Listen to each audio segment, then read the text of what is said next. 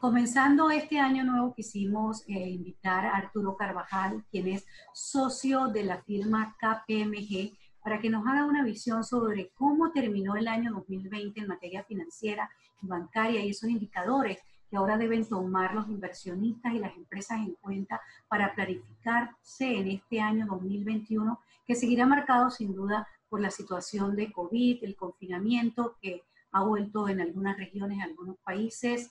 Y bueno, muchísimas gracias por concedernos esta entrevista para Marte Financiero. Muy bien, muchas gracias, buenos días, eh, Katiuska, gracias a ti, también a la prensa, Marte Financiero.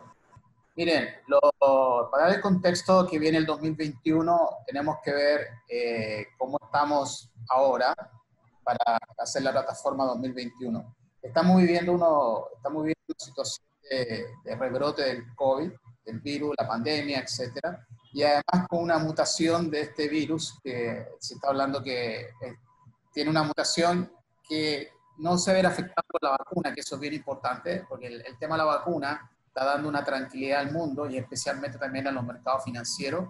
Sin embargo, eh, también existe ese riesgo que ante una mutación del virus pueda no soy experto ni, eh, médico en estos temas, pero puede estar afectando la efectividad de la misma, cosa que eh, hasta este minuto no es así. Sin embargo, eh, este ha sido un año eh, muy complicado en materia de, del virus, la pandemia, en materia económica, en materia de las personas, en, la salud, que es muy importante. Y vamos y, quiero invitarlos a ustedes a hacer un recorrido focalizándonos en el centro bancario panameño, por un lado, y también lo que está ocurriendo en ciertos sectores de la economía, que también es muy importante que está amarrado a este impacto de la pandemia. Y muy importante, y hay, una, hay dos propuestas que queremos hacer eh, para el 2021 con relación a las personas, los bancos y los productos financieros o las facilidades crediticias asociados a ciertas conductas que deben ser eh, más desarrolladas en el 2021, más que por un tema de cultura, ahora es un tema de necesidad, que es, por ejemplo, el ahorro, que es un factor muy importante, el cuidado del dinero. Y segundo, hay otra propuesta que quiero invitarlos a ver si que escuchen, que es una propuesta de participación del Estado junto con el sistema financiero, junto con las empresas y las personas en todo este ciclo para entrar a compartir el riesgo frente a este tema del efecto de la pandemia. Entonces, esas son dos, dos propuestas que queremos conversar en el día de hoy. Lo primero, para hoy compartir una pantalla, para darle contexto del 2000, 2000 este año, 2020. Estamos conversando con Arturo Carvajal, quien es socio de la firma KPMG y nos está haciendo un panorama sobre la situación financiera, económica, las expectativas del centro bancario panameño y ahora qué deberían tomar en cuenta las empresas en esta materia tan importante como la inversión, el ahorro y el futuro. Muchas gracias. Bien, entonces eh, yo hice una, una serie de puntos de reflexiones del impacto del COVID-19 y, y siento que esto es lo que recoge lo que ha ocurrido o está ocurriendo, pero pensándolo para el 2021. Uno, es el impacto que está teniendo la administración de riesgo de la banca, en particular el tema riesgo de liquidez y el tema de crédito, pero en particular liquidez. Y esto se, eh, lo están viviendo los banqueros en forma muy, muy fuerte, muy significativa, producto también de los distintos alivios y, mejor dicho, de la extensión de, los, de las moratorias. Eso sí que significa que los deudores no están pagando hoy en día, producto de la moratoria o los periodos de gracia que se están dando por ley, pero alguien definitivamente tiene que resistir y, y, sufrir la presión de que no hay liquidez. Y esa liquidez viene de los pagos de los créditos. Y el no haber pago de los créditos significa que el banco, por otro lado, tiene una presión por otro cliente que es el cliente del pasivo. Ese cliente del pasivo no es otra cosa que son los depositantes, la, la parte pública, que también tienen eh, grado de, de pregunta, inquietudes, cómo se va a manejar la liquidez. Si yo coloco un dólar de depósito, en definitiva, ¿va a venir de vuelta ese dólar? Ese es un tema y ese es importante esa presión de, esa liquidez en el, sistema financiero, pero hasta el día de hoy lo hemos visto muy positivo, la confianza existe todavía en el centro financiero y eso se refleja en situaciones de, que han hecho eh, el gobierno con emisiones de deuda, como también empresas particulares como Copa, emisiones de deuda, que el mercado responde, local como el internacional, con un voto de confianza todavía a la economía panameña. Y en ese sentido, la economía panameña, eh, asociada al tema de riesgo de liquidez, tiene una ventaja bien importante, todavía mantiene su grado de inversión. Y las calificadoras lo han ratificado, el grado de inversión, en un caso eh, negativo, en el caso de la perspectiva, el outlook le llaman negativo, y la otra perspectiva de otra agencia calificadora lo pone estable.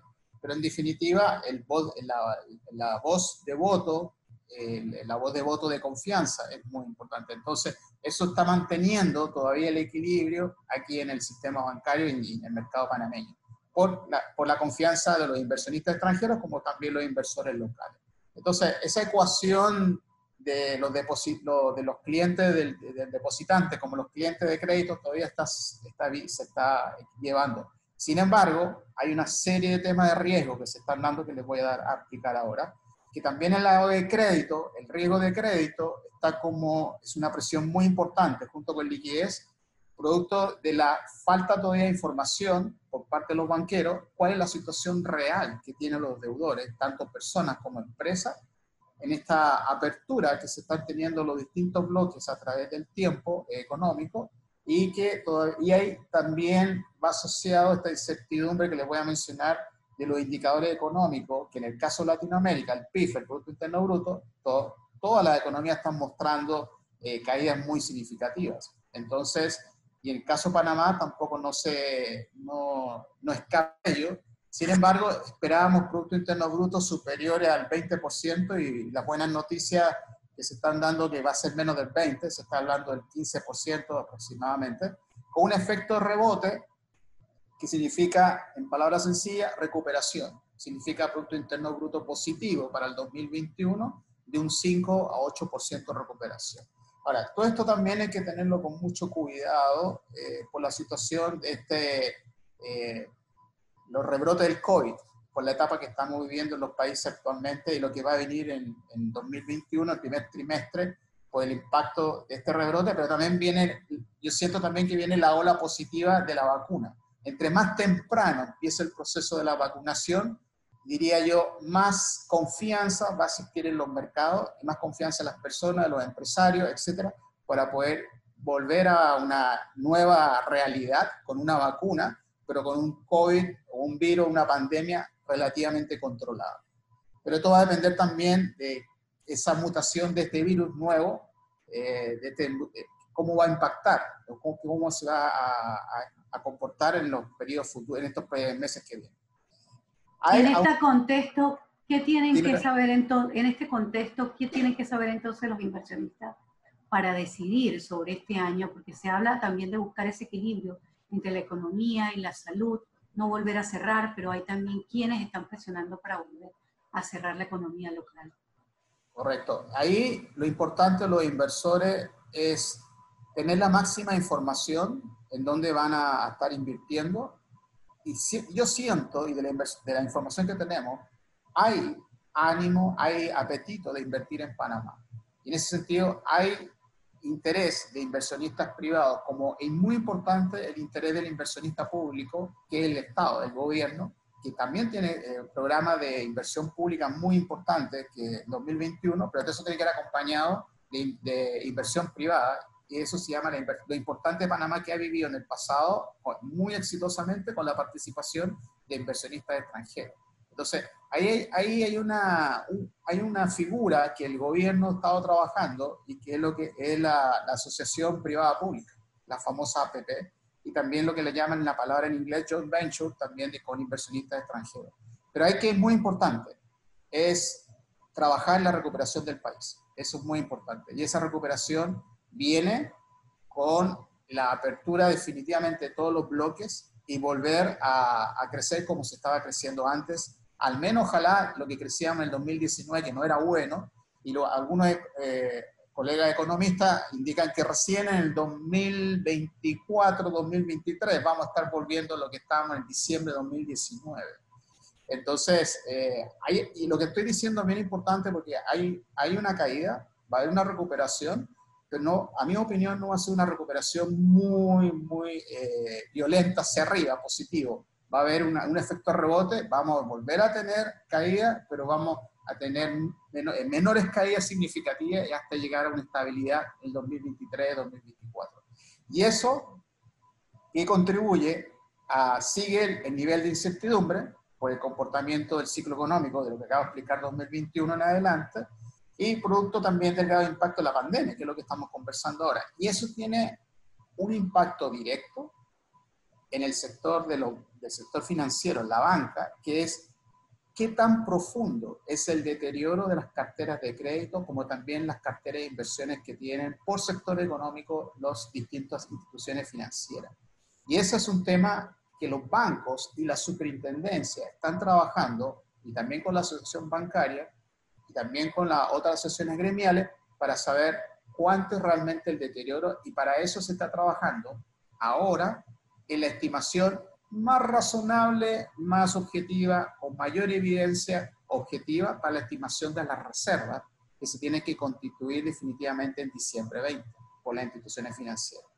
Pero eso va asociado a otro tema, que son los alivios financieros. Y eso, primera vez que en el 2020 eh, vivimos los alivios financieros porque no, los, no lo conocíamos. Lo conocíamos en libros y lo conocíamos en otras regiones, pero en Panamá empezaron los alivios muy parecido a lo que se hizo en Europa, pero también hay una variante que en Panamá no se ha hecho, se habla, que le voy a comentar más adelante, que es la propuesta que tenemos nosotros como segunda propuesta para poder eh, eh, compartir este, esta recuperación entre todos. Entonces, todo alivio a través de los créditos modificados, como también de la moratoria extendida, de la periodo de gracia, la ley 156, y los créditos modificados, que es la 9-2020, 13-2020, han dado eh, hacia el deudor un respiro en materia de los pagos, o sea, en materia de la liquidez. Entonces, no está esa presión del deudor de estar pagando las cuotas ahora si no lo va a pagar para el 2021, o las letras, para el 2021. Pero, sin embargo, eso genera una presión en el motor del sistema, que es lo que expliqué recién, de la liquidez. Y eso es un tema, y también una presión en las reservas de los bancos, que también es un, un driver o una forma que los banqueros tienen que cubrir bastante bien. Entonces, a la vez de esto, los banqueros han tenido una muy buena voluntad, porque antes de la ley 156 se generó también un acuerdo con el gobierno para hacer extensión de las moratorias. Entonces, se está trabajando en eso. Ahora, como consecuencia de esto, de los acuerdos, de los créditos modificados, y como esto de alivio y la ley 156, se está creando un fenómeno de postergación del efecto colateral de reestructuraciones y la ejecución de créditos. En ese sentido, ¿qué significa eso? Que recién en julio del 2021, los banqueros, cuando se extinga la, la extensión de, la de los modificados, como también de la, de la parte de, de todos los modificados, mejor dicho, va a venir una ola de reestructuraciones, porque estoy seguro que los deudores ya sea el sector eh, consumo como el sector corporativo, comerciales, no van a tener la capacidad de ponerse al día en junio de 2021, van a tener que reestructurar. Y eso va a generar una presión en la parte de riesgo de crédito y un análisis muy fuerte por parte de los banqueros si reestructuro o no reestructuro o cuánto voy a reestructurar. Y eso también va a dar otro tema que hasta junio no se puede hacer, que son la ejecución de crédito. Eso significa llevar, eh, declararlo en incumplido un crédito. Y es lo que nadie quiere. Pero eso también se va a estar dando. Entonces, todo esto que origina, en otras palabras, es lo que yo le llamo la burbuja de riesgo de crédito. Hasta que no se pase ese efecto de las postergaciones, los alivios, que son buenos, es algo positivo, pero también tiene ese efecto que me está postergando el problema y es un tema que los banqueros, y muchos de ellos lo saben, que tienen que tenerlo muy claro al 30 de junio de 2021 para poder entrar a un arreglo y, mitigar lo máximo posible ese impacto de incremento de reserva y ojalá no ejecutar ningún crédito. Ejecutar un crédito significa llevar a cobranza judicial. Y claro, y es una pérdida también para ambas partes. Pero hay una pregunta que surge y es qué ha pasado también con los depósitos, porque hemos visto que ha aumentado este, un poco el porcentaje de depósitos en la banca, pero por el otro lado hay un impago por el tema de los créditos modificados. Entonces, ¿qué debe esperar un cliente que tiene recursos, pero tiene un crédito modificado, pero sigue su situación en, en una situación de reducción del salario o pérdida del empleo o suspensión del trabajo? Entonces, también hay como que ese temor, ¿qué hago si tengo un colchón? ¿Pago? ¿Sigo ahorrando? ¿Espero a junio? Ok, la pregunta es muy buena y, lo vamos a separar en dos. El, tema de impago tiene dos, hay dos variables muy importantes. O soy solvente o no soy líquido, es, en términos técnicos. Solvente significa, en términos más simples, no tengo dinero para no pagar, ya no tengo capacidad de generación de recursos para pagar. Liquidez significa, tengo capacidad para generar dinero o recursos para ahorrar mi, mi servicio, pero no tengo la velocidad en el tiempo hoy para convertirlo en dinero para poder cubrir. Entonces son dos situaciones bien, bien distintas. Entonces, acá, eh, si una empresa o una persona, vamos a poner la empresa, banca empresa o la banca de persona, consumo, en mi opinión, tiene la capacidad, la solvencia para cubrir esos créditos, que lo hagan. Eso es muy importante. Si tiene problemas de solvencia y tiene, perdón, no tiene problemas de solvencia, pero sí tiene problemas de liquidez, que esté acogido a los programas de alivio financiero. Las personas que están con crédito suspendido, por ahora, definitivamente no tienen capacidad de generación de, dinero a través de un trabajo, por ende se van a tener que quedar y yo diría mantener los ahorros para poder mantener su nivel básico de, de convivencia y de comprar sus servicios, pero eh, aunado hacia los acuerdos de, eh, de, créditos modificados. Entonces, la realidad que está ocurriendo hoy en día es que y hay el 46% aproximadamente, que vamos a ver más adelante, de, de los créditos modificados respecto al sistema, es, eh, están más orientados a los sectores de donde está la construcción, por ejemplo. Y es lo que, estamos, es lo que les voy a mostrar ahora. Miren página 4, ahora, los principales sectores económicos que están con préstamos modificados, si se dan cuenta, es construcción, comercio y los servicios. Ahí, está todo totalmente concentrado. Entonces son sectores de la economía que están altamente afectados hoy en día. Y por otro lado, en el lado izquierdo, en la evolución de los créditos modificados, que hubo un incremento allá por julio, agosto, septiembre, pero si se dan cuenta, septiembre, octubre, noviembre, diciembre, hay una baja de los créditos modificados. ¿Qué significa eso? Que es lo que yo acabo de decir. Hay sectores, eh, clientes de ciertos sectores, que sí tienen la capacidad y están honrando la modificación de crédito. Pero hay otros sectores que yo estoy seguro que el sector construcción, comercio, servicios, ellos van a tener que esperar 2021 para poder eh, llegar a un acuerdo con el banquero y eso es lo que yo le digo, la ola de las reestructuraciones que viene más adelante porque seis meses más por delante va a ser muy difícil recuperarse en esos sectores. Pero otros sectores sí tienen la capacidad. Entonces, es, una combinación. ¿Se entiende bien? Ahora, el fenómeno del depositante, que sí me llamó la atención que han aumentado los, los depósitos, eso tiene una respuesta, confianza, confianza en el sistema bancario panameño. Y por otro lado, eh, los bancos, y podemos ver acá, no sé si se alcanza a ver, y se alcanza a ver bien. ¿Sí? Se lo podemos mirar aquí. Aquí nada más lo pueden poner. Ah, esta es la información a septiembre 2020.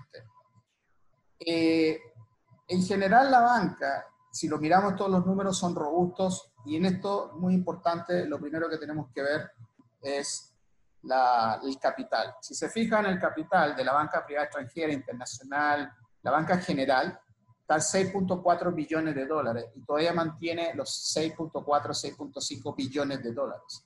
Entonces, ya ha crecido 110 millones de dólares, comparando diciembre a septiembre. Entonces, está bastante robusta.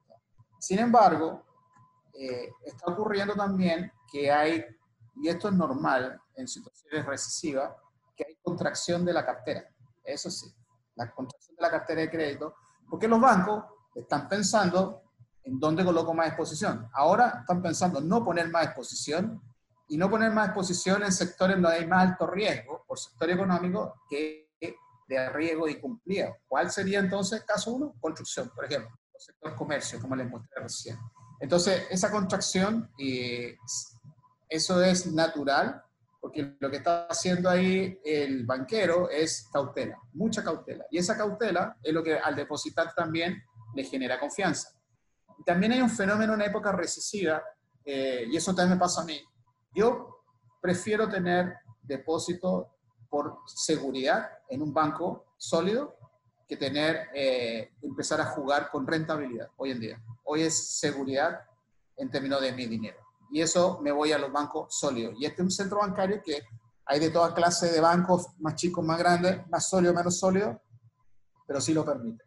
Aquí nomás eh, hago notar en la banca crediticia local hay una baja de, pero es la banca privada extranjera, de 718 millones de dólares. Entonces, pero la banca privada panameña sí hubo crecimiento de la cartera. Sin embargo, en la cartera crediticia extranjera, en la banca privada extranjera, como la banca licencia internacional, sí hubo una disminución de cartera. Por otro lado, en la reserva de la banca, en la banca de crediticia de la provisión local, eh, cartera crediticia de provisión local, banca privada extranjera, hubo un incremento en la reserva en 139 millones, pero la banca privada panameña hubo crecimiento de cartera 207. ¿Qué es lo que está, cuál es la lectura que está acá? Que los banqueros están constituyendo las reservas. ¿A qué velocidad? Esa es otra discusión, pero sí se están constituyendo las reservas. Que el año pasado, y lo podemos ver aquí al lado, ¿puedes ver bien? El año pasado... Sí, correcto, se ve bien en la cartera crediticia de la provisión local estaba alrededor de 2.16% de cartera reservas. Si nos comparamos a septiembre 20, esto ya creció a 2.89%. Entonces, ya estamos creciendo prácticamente un punto más a septiembre. Y hay bancos, sí, que son de bancos privados panameños en particular, que si se fijan, estaban en 1.45 a 2.31 lo que estoy leyendo acá es que van en un camino de duplicar la tasa de cobertura de reservas versus las carteras. Entonces, ese mensaje va asociado a tu pregunta de cuál es el factor de un depositante. Confianza, la respuesta. Y la confianza va por el lado de seguridad en una entidad financiera o en el centro bancario. Entonces, aquí en donde va eh, el centro, va constituyendo la reserva. Ahora, 289 va a subir a diciembre en diciembre, como 2021, se espera, eh, diciembre 20, se espera la, una tasa entre 3 y 4% de cobertura entre, las, entre reservas de, de crédito dividido por las carteras totales del sistema. Ahora, van a haber unos más, unos menos. Ahora, van a haber sectores que sí van a tener, eh, y hemos visto ya reservas del 8%, 7% de cobertura entre reservas versus cartera. Pero hay otros sectores que están menos afectados, que tienen reservas de 2%, 1,8%, 1,5%. Ahora, ¿qué otro fenómeno está ocurriendo acá? Es que toda la cartera modificada, la regulación que sacó el acuerdo 9-2020 y 13-2020, es que tiene que constituir una reserva o un fondo de reserva eh, genérica del 3%. Entonces, toda esa cartera modificada tiene que estar constituida al 3% como aspecto regulatorio, que está combinado con las normas internacionales de información financiera que eh, le van a exigir a los bancos constituir al menos de los modificados el 1,5 de reserva respecto a las carteras totales. Pero el sistema de los modificados en su conjunto tiene que estar constituido al 3. Pero la pregunta también viene, ¿qué pasa con aquellos que no están modificados? En teoría son aquellos que no están afectados por COVID, en teoría. Sin embargo, el riesgo de crédito en el sistema sí se ha incrementado. Por ende, también los bancos tienen que tener cautela y analizar ese tipo de cartera para poder ver el, eh, cuál realmente va a ser la cobertura de reserva. En el medio de esta circunstancia de análisis financiero, surge también la pregunta con estos créditos, digamos, blandos que se ha provisto con financiamiento multilateral del BID y otros organismos para ayudar a pequeñas y medianas industrias, al sector agrícola, a emprendedores. ¿Qué deben esperar tanto los clientes de, de estos sectores que quieran requerir estos financiamientos como la banca para poder darlos? Sí, ahí esos, los clientes finales, dado su apoyo del BID o Banco Mundial, etcétera, son créditos blandos para incentivar el crecimiento de la economía. Y, y por otro lado, incentivar el, aquellos sectores donde están más golpeados por el tema del, de la pandemia, que salgan adelante. Sin embargo, eh, yo también es importante que esto tiene que ser rápido, tiene que ser algo eh, que llegue lo antes posible para que la economía se vaya levantándose. Por eso que estos créditos blandos de tasas muy bajas o periodos de plazo con periodos bien tienen que ser también eh, oportunos en su llegada y para eso también es muy importante que hay, una, hay un punto que, que me quiero adelantar que es bien importante crear un programa de ayuda, mejor dicho, es un programa de alivio de líneas de avales por el Estado para los sectores afectados usando la plataforma del centro bancario, o sea, los banqueros, para poder llegar a ellos. Esto te lo voy a, a mostrar. Esto que voy a hablar ahora, muy, esta es una propuesta, usted está viendo, ¿verdad? Sí, estamos conversando con Arturo Carvajal, quien es socio de KPMG y nos está haciendo un balance sobre toda la situación del sistema financiero que deben esperar los inversionistas, las empresas, pero también ese usuario de créditos personales. En esa línea, eh, aparte de lo que hemos conversado de la práctica de, la práctica de utilizar bueno, utilizar razonablemente las líneas de, los alivios financieros, los programas de extensiones, cuidado de las carteras, monitoreo de las carteras, eh, análisis y cómo está mi cliente o mi deudor, mi, mi, prestatario por parte de la banca, que también es bien importante, pero también, eh, por otro lado, los banqueros tienen que tener eh, mucha cautela y constituir las, reservas que correspondan por riesgo de crédito este año. Eso es muy, muy importante. Pero por otro lado, es muy relevante y, esto nace también del mundo europeo, que ha sido eh, exitoso. No, no, hay que dejar a los banqueros por sí solos, ni tampoco los sectores más eh, afectados por sí solos. En ese sentido, tomando el discurso del presidente Cortizo con relación a la ayuda al sector bancario, como también a la ayuda a los sectores económicos más golpeados, eh, está el que he dicho, que son los mil millones de dólares que planteó hace un par de meses atrás en un discurso, pero todavía no vemos el cómo hacerlo. Y ese cómo, nuestra propuesta para el 2021 es que se someta una propuesta de línea de avales del Estado hasta un monto X para poder facilitar el mantenimiento del empleo, paliar los efectos económicos de la crisis sanitaria. Y la idea es de este programa de avales que se otorgarían a través de financiaciones concedidas por las entidades financieras. ¿Qué quiere decir? No es que el Estado va a dar el dinero directamente a un deudor, sino el Estado va a funcionar como aval de un dinero que el banquero le va a prestar a un deudor para facilitar la liquidez de la empresa y a los microempresarios para hacer frente al impacto económico y social del COVID-19. Es un programa de facilitación o de, darle ayuda a la liquidez, porque eso es lo que tenemos problema de hoy, liquidez. ¿Y estos fondos vienen de cuál? Porque entiendo que esos mil millones es un fondo de provisionamiento para casos de emergencia, ¿no? De la banca. ¿Sería de allí o sería de otro Sería de los, de los mil, eh, eso, ese fondo son mil millones que está abierto en dos, 500 millones de dólares que es para el sector bancario y 500 millones para el sector final. La idea acá es someter no los mil millones o el número que sea, sino un número X que sirva de cobertura como aval para que llegue al destino final. ¿Qué quiere decir eso?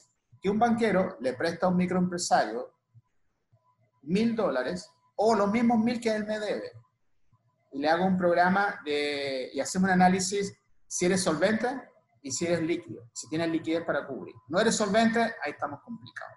Pero si eres solvente, pero tiene, no tienes liquidez, lo que hacemos es un programa de, de, ayuda del banquero a ese cliente y ese cliente va a tener tiempo para poder en su ciclo de negocio generar el recurso necesario para poder servir la deuda. Y eso significa pagarle al banco. Y eso va asociado a términos de concesión de plazos, de tiempo y también concesión de tasas de interés más blandas u otras concesiones.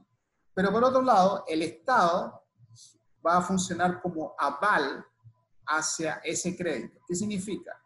Si el día de mañana esa empresa, microempresa, eh, no paga, el banco lo que hace, si ya como se acogió el banco a ese programa de línea de avales y el cliente no me paga, el banco se da, voltea y le dice al Estado, Estado, ahora necesito tu ayuda porque un cliente mío me dejó de pagar y está en el programa de línea de avales del Estado que yo banco suscribí con, la, con el Estado de la República de Panamá. ¿Se entiende la idea? Sí, mi pregunta es, en ese caso, ¿sería más presión fiscal para el Estado asumir estos avales?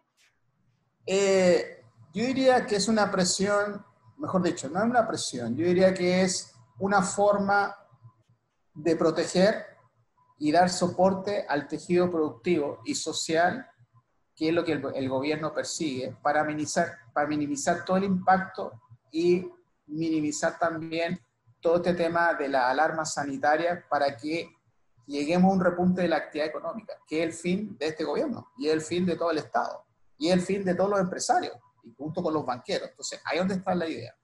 Entonces, la, esta línea de avales, en, lo voy a, para que veas que esto está funcionando en Europa, fíjate acá, eh, en Alemania, el 16% del PIB está destinado a línea de avales del Estado hacia los, hacia los sectores económicos más afectados, pero a través de la banca, y representa el 16% del PIB en el caso de Alemania.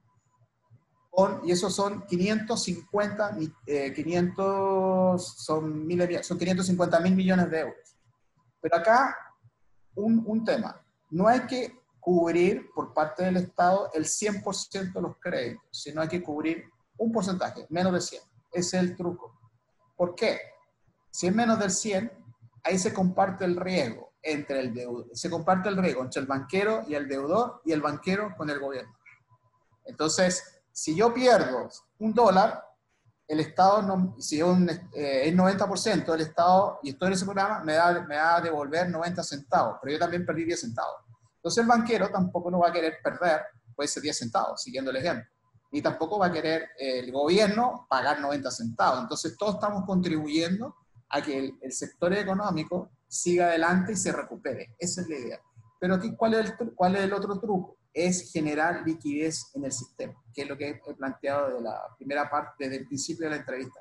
La liquidez es el gran tema para poder levantar la, economía panameña. Y así se están levantando los otros modelos económicos latinoamericanos, y así está funcionando.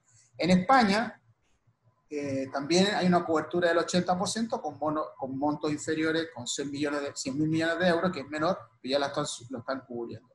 Fíjese, en, en Latinoamérica, en Perú, ya existe este programa, que se llama Reactiva Perú que tienen 30, son 9 mil millones de dólares aproximadamente que el, el, Estado del Perú está ayudando a los sectores microempresarios a través de líneas de avales del gobierno. Y Colombia ya está en un programa también de capitalización de un Fondo Nacional de Garantía, que es el mismo tema para ampliar la capacidad de financiación de las pymes a través del sistema financiero. Entonces, eh, esto y les puedo compartir esta página que es muy importante, que aquí está el modelo, es donde el enfoque del modelo va a ser activación de tramos, de línea, de avales, por sectores. Y aquí es donde vemos nosotros que las pymes y los microempresarios independientes son los número uno que tienen que ser atendidos. Dos, la construcción. Tres, servicios. Cuatro, hoteles y restaurantes. Comercio, agropecuario y otros que son la zona libre, las industrias y las ventas del detalle.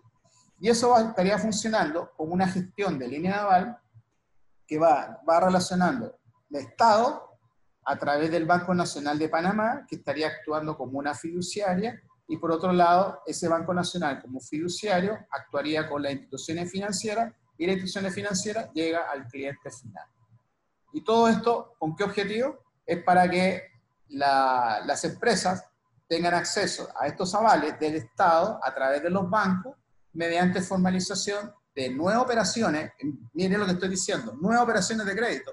¿Por qué estamos dando más crédito? Es que la idea es esa, es inyectar crédito al sistema para eh, darle liquidez y se repunte en esos sectores, o la renovación de créditos actualmente vigentes que ya están afectados por el COVID, pero que ese, ese cliente necesita oxígeno para poder sobrevivir, que es el objetivo principal.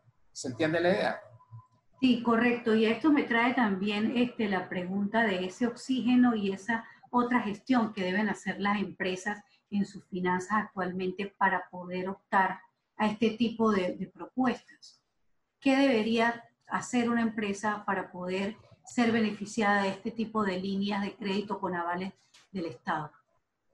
Las empresas tienen que repensar su modelo de negocio, eh, tienen que repensar eh, cómo, cómo, la empresa en este ambiente de resistencia, de es lo que yo le llamo resistencia tipo maratón, en donde tenemos que mantenernos, en, dado esta condición de, un ciclo económico recesivo, eh, repensar el modelo de negocio y a la vez también que está teniendo mucho éxito la incorporación de lo que se llama la economía digital para poder ser más eficiente.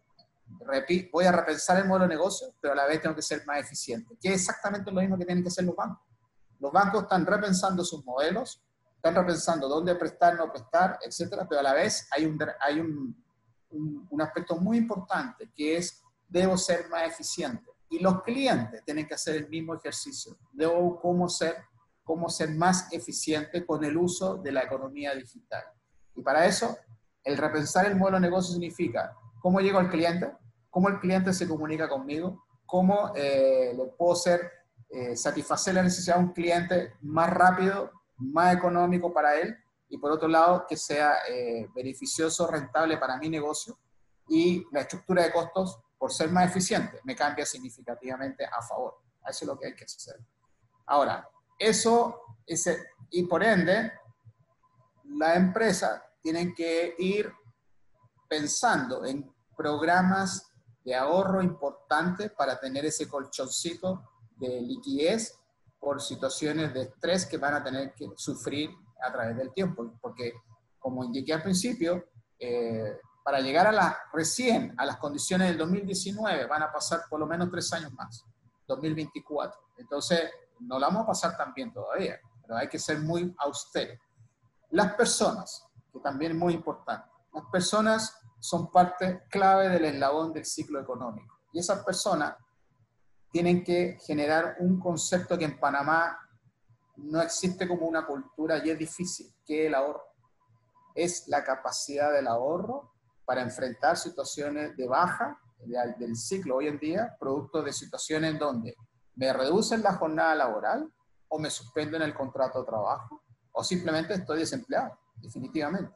Pero también eh, eso, eh, eso va a implicar eh, a cambio de hábitos de consumo y esos cambios de hábitos de consumo, ya lo que antes gastaba, algo superfluo o algo que no era prioritario, hoy día lo voy a pensar 5 o 10 veces para comprar. Prefiero irme a algo prioritario, algo que antes de necesidad y beneficio el ahorro. Eso es bien, bien importante.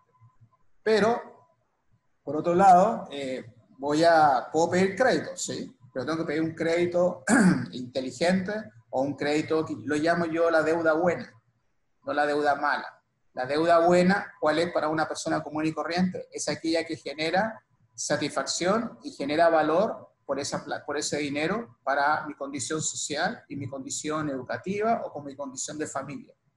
Ejemplo, una deuda buena me sirve para pagar los estudios del colegio de mis hijos. Una deuda mala es a través de una tarjeta de crédito que me gasto en un hotel todo el fin de semana y el lunes vuelvo a estar en cero. Pero lo pasé bien dos días, pero es una deuda mala. ¿Se entiende la idea? Y no pasa nada. Eso mismo hay que, hay que hacerlo ahora. En el ambiente de familia, como también el ambiente de las empresas.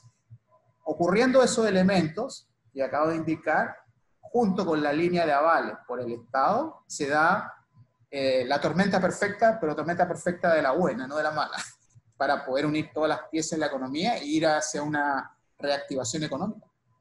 Ahora, cuando vemos este tema de los avales y cómo Europa actuó, digamos, a tiempo y vemos algunos países de América Latina dando estos avales, vemos también cierta resistencia en algunos países a dar alivios a grandes empresas. Por ejemplo, la industria de la aviación pidió como gremio a todo el mundo dar ayudas a las aerolíneas para no perder los empleos en aeropuertos, en, todo lo que es el ramaje de suministro de esta industria y sin embargo encontró resistencia en América Latina. No así en Europa, Alemania fue uno de los países que sí esa ayuda. ¿Qué garantía hay de que un Estado como el panameño esté afín a estas líneas de avales para estos sectores? Digamos, pymes, construcción, servicios, hoteles, comercio, agropecuario, si ya hay eh, estos créditos blandos. ¿Por qué dar avales y no mantenerse con estos créditos blandos financiados por multilaterales? Eh, yo siento que la ayuda es mucho más grande de, la, de, la, ayuda de los multilaterales. Yo creo que la profundidad de alivio tiene que ser más grande de lo que se está dando hoy en día. Eh, la profundidad es fuerte de afectación de esta pandemia. Caer, un, caer en el PIB 18, 15% es brutal. Es una cifra importante.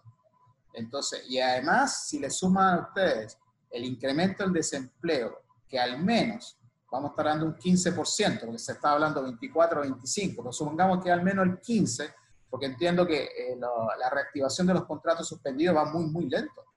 Y, y, es un tema que el gobierno quiere impulsar en enero, ahora el próximo año, para poder eh, que esos contratos desaparezcan, pues yo creo que eso va a ser muy difícil. Aquí el tema es mucho más profundo y tiene que haber un alivio más eh, estratégico, alivio financiero estratégico avalado por el Estado a todos los sectores que donde van, de los más afectados hasta los menos afectados para poder reactivar la economía. Ese es el éxito. Si, eh, ahora, y eso también tiene que tener condiciones sociales. ¿Cuál es el tema de fondo? Lo social. lo que vas a ayudar en lo social para incrementar la calidad de vida y no afectar el bienestar de las personas de un, de un país determinado. Porque si no, a la larga, ¿qué va a ocurrir? La gente, eh, las personas van a empezar a, a, tener menos acceso a la educación. va a haber incremento de la delincuencia por la desesperación, que es obvio. Y también va a haber, por otro lado, eh, una pérdida de, de, de la condición ¿cómo puedo llamarla? La calidad de vida de las personas. Entonces, eso ningún Estado, ningún país se lo puede permitir. Eso es al revés. Tenemos que ayudar a través de estos programas. Eh, y eso ha sido el éxito de estos países desarrollados. El caso europeo que acaba de mencionar, pero Perú lo está viendo. Perú es un país exitoso y está atendiendo a estos programas a los sectores más vulnerables, que son las personas que tienen una cocina muy chiquita las personas que tienen un salón de belleza, una sala, o un, salón, un taller mecánico, que son independientes. Entonces, eh, la, la, idea es incentivar y, subir el nivel de vida, la calidad de vida de las personas.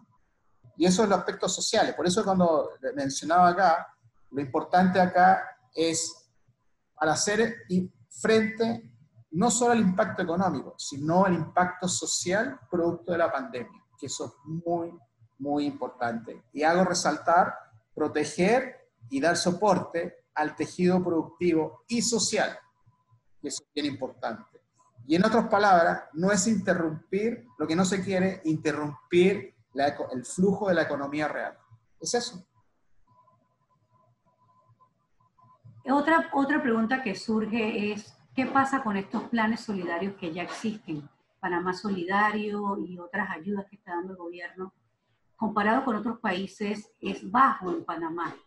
Pero también, digamos, Panamá ha tenido una caída abrupta de sus ingresos eh, fiscales por medio de impuestos, que ha caído muchísimo. Y por otro lado, no hay un banco central que soporte esa política monetaria. Entonces, ¿cómo dar esta línea de avales con esos dos ingredientes? Eh, estamos tocando un tema muy, muy importante. La ausencia del Banco Central es justamente la línea de avales, la línea de avales a través del Estado, es justamente para buscar los beneficios de tener un Banco Central. Ahora, Panamá ha sido exitoso en su modelo ante la ausencia de un Banco Central y eso ha sido, lo ha demostrado a través del tiempo. Y hay muchos argumentos de, que esto ha sido así y así. Y yo también siento que ha sido también un factor clave de éxito. Aquí el, el, el tema, la clave es el Banco Nacional de Panamá para estos modelos, como fiduciario, ojo.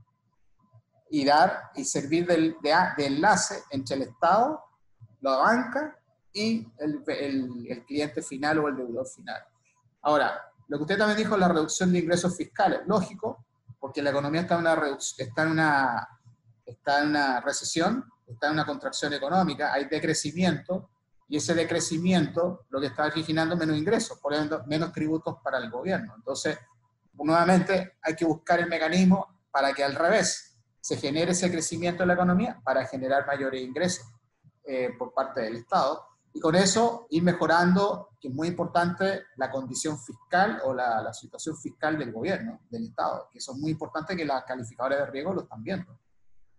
Por ende, también es bien importante el equilibrio, eh, la deuda versus el Producto Interno Bruto, y, y, eso es la sostenibilidad fiscal, ¿no?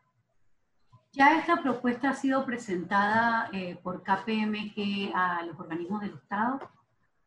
Esta propuesta ya fue conversada, presentada a la Asociación Bancaria de Panamá, eh, ya fue presentada a la Gerencia General del Banco Nacional de Panamá, y en estos minutos entendemos que a través del Banco Nacional de Panamá y la Asociación Bancaria ya está en manos del gobierno la, el estudio de esta propuesta de, de KPMG. Cuando se termine el 31 de junio, y no se trata aquí de, de, de ser adivino, sino de hacer proyecciones económicas, 31 de junio del 2021, ¿qué abanico de opciones deben tener los bancos para reestructurar todos esos créditos? Se habla de extensión de cuotas, extensión de, de créditos, de arreglos con las tasas. No será una solución única, pero ¿qué recomendaciones dan ustedes? Lo primero, y voy a cambiarme de, creo que es bien importante la pregunta, vamos a, vamos a ver al otro Estamos conversando con Arturo Carvajal, quien es socio de KPMG y nos está indicando esos desafíos que tiene el sistema financiero, esta propuesta de que el Estado junta como fondo fiduciario a través de avales para financiamientos a sectores estratégicos. Y ahora eh, le preguntamos acerca de qué hacer para esta etapa de reestructuración grande que va a haber de tantos créditos modificados durante la pandemia COVID, que ha ocasionado que muchas personas eh, opten por todos estos alivios financieros? Sí, la pregunta es muy buena y muy importante porque el 30 de junio se extinguen estos alivios financieros que son los, la, el tema de los créditos modificados. Y hay, una, hay ya una instrucción por el acuerdo 1320, 2020, que hay que hacer a los banqueros en tal situación, si deja de cumplir, no deja de cumplir, en qué situación va a estar eh, de, de, en términos de si está cumpliendo en términos de días de mora, si cumplió o no cumplió, etcétera, etcétera, a marzo, a junio y después julio, es donde viene el tema. Aquí, eh, ¿cuáles son las variantes? Definitivamente lo, los banqueros lo que tienen que hacer desde ya es una gestión de cartera de crédito con la óptica de un análisis más profundo del efecto de la actual crisis y el potencial impacto en el comportamiento de los deudores. Eso es muy importante. Lo último que acabo de decir.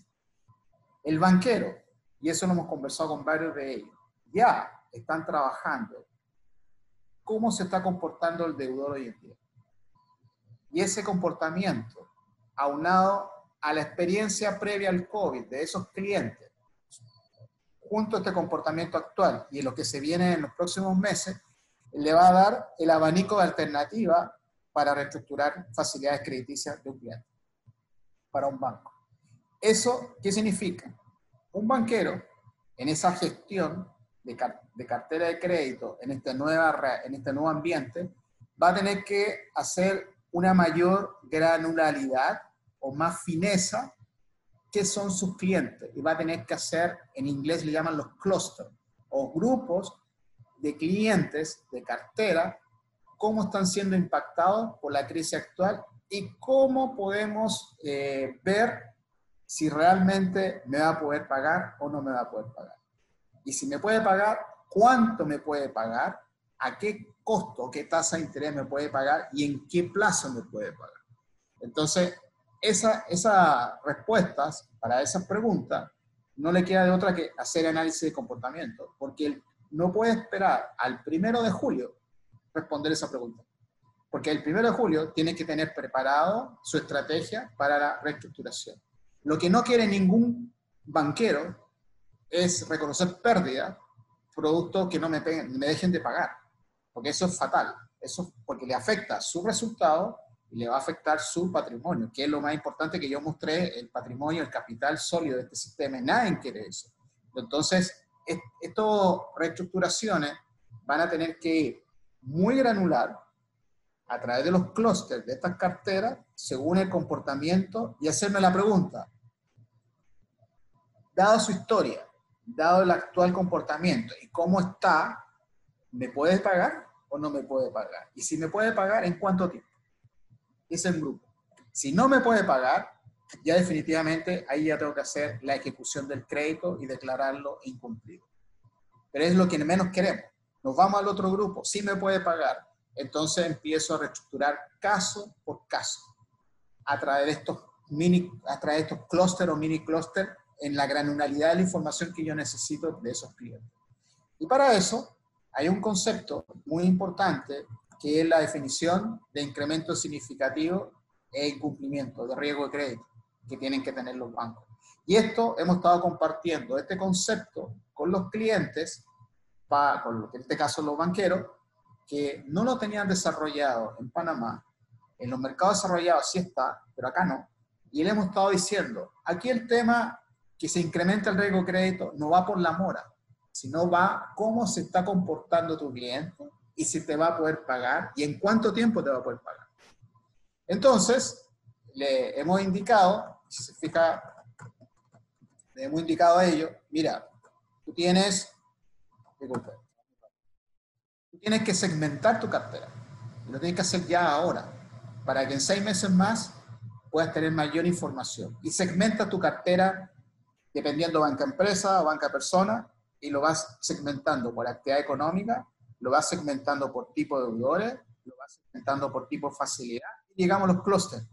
Entonces, ¿cuál es el punto de fondo? Es que voy a aplicar decisiones bien focalizadas a las áreas de, crédito más riesgosas, a las que son menos riesgosas, hasta las que son mínimo riesgo que tengo. ¿Se entiende idea?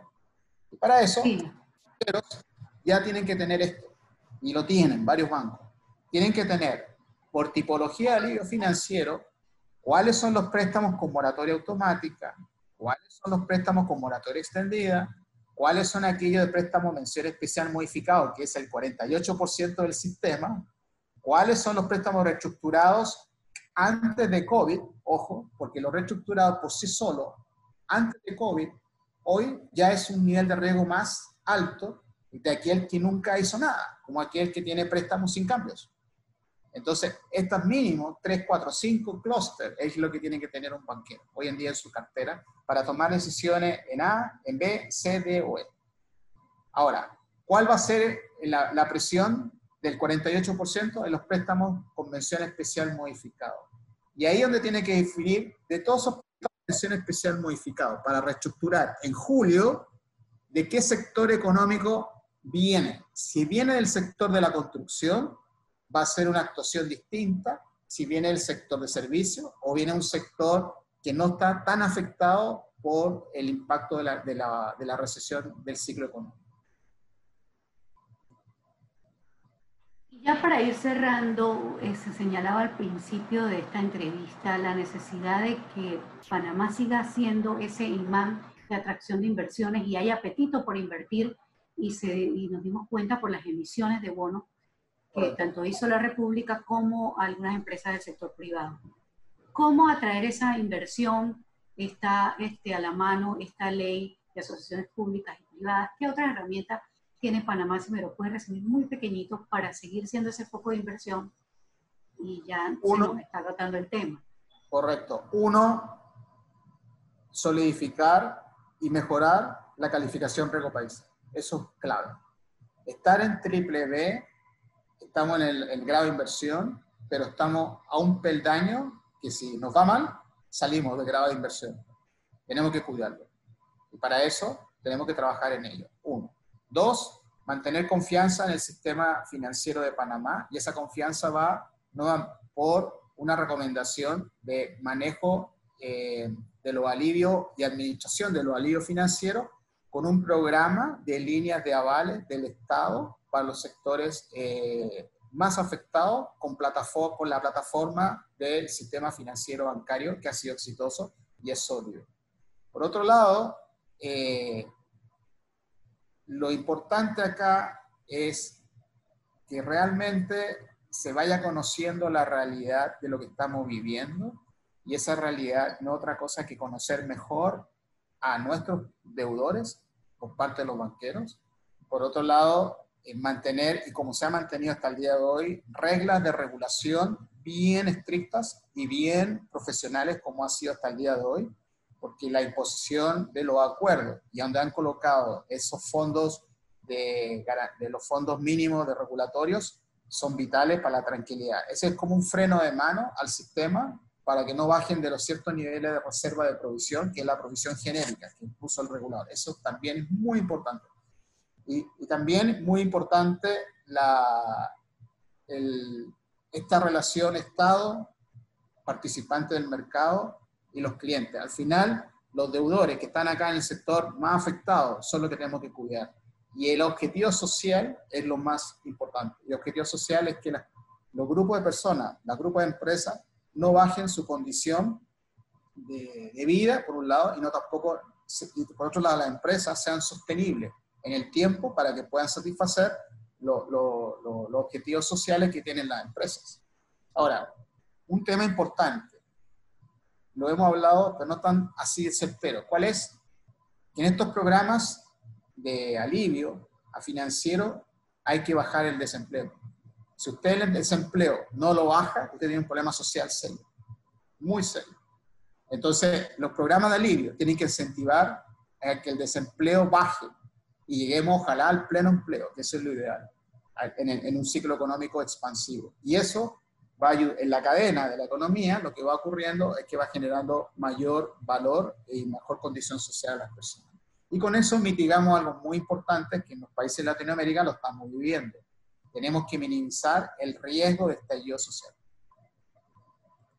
Muy interesante esta conversación con Arturo Carvajal. Nos hemos paseado por varios escenarios, lo que tiene que hacer la banca, lo que tiene que hacer el deudor de, créditos personales, pero también las empresas, el papel del Estado como aval para financiamiento fresco y que pueda dinamizar la economía, los escenarios después de los alivios financieros y por supuesto toda la situación para seguir atrayendo inversión a Panamá y generar mayor empleo y evitar esta explosión social de la que hablaba. Muchísimas gracias, señor Arturo. Muy amable a ustedes, muy amable por esta oportunidad. Muchas gracias a ustedes.